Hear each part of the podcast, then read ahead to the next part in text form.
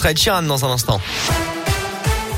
Avec le trafic. Pas de difficulté en ce moment. Prudence tout de même si vous allez dans l'Ain ou l'Isère avec d'importants risques d'inondation.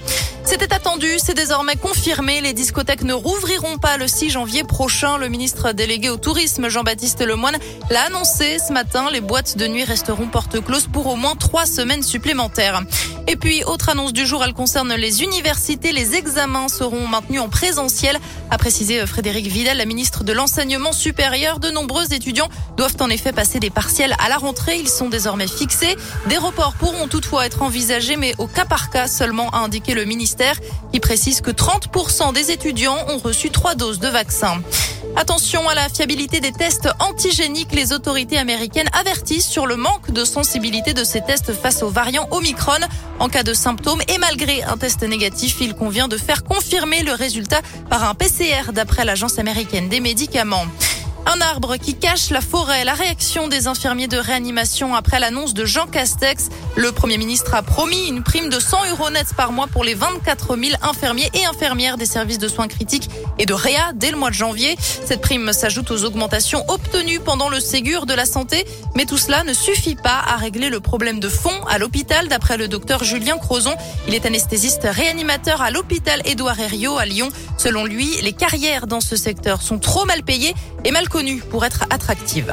Ça reste encore extrêmement difficile, en particulier sur les hôpitaux publics où on a des déficits de médecins euh, dans toutes les spécialités, mais en particulier l'anesthésie réanimation et la réanimation euh, médicale.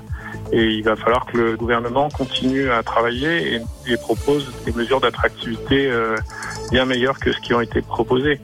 Là, par exemple, dans le département d'anesthésie réanimation de l'hôpital Herriot, on est en déficit de 10 médecins. Donc, si on n'arrive pas à recruter des gens et si la carrière hospitalière n'est pas plus attractive, ben, on n'arrivera pas à faire tourner tous les services et à, à tous les postes.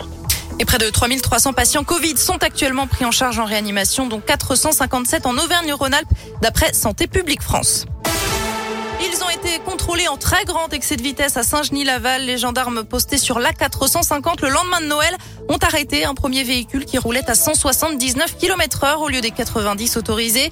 20 minutes plus tard, un autre automobiliste a été contrôlé sur le même axe à 144 km heure. Il n'était pas assuré, transportait 5 passagers dans une voiture équipée pour 4. Tous ont vu leur permis de conduire retiré sur le champ leur véhicule immobilisé. On termine avec du basket. En raison du très grand nombre de cas positifs au Covid à Lasvel, la rencontre face au Bayern Munich qui était prévue demain à l'Astrobal a été officiellement reportée par l'Euroleague. À noter ce soir, le All-Star Game, c'est à suivre à partir de 19h sur Bein Sport 1.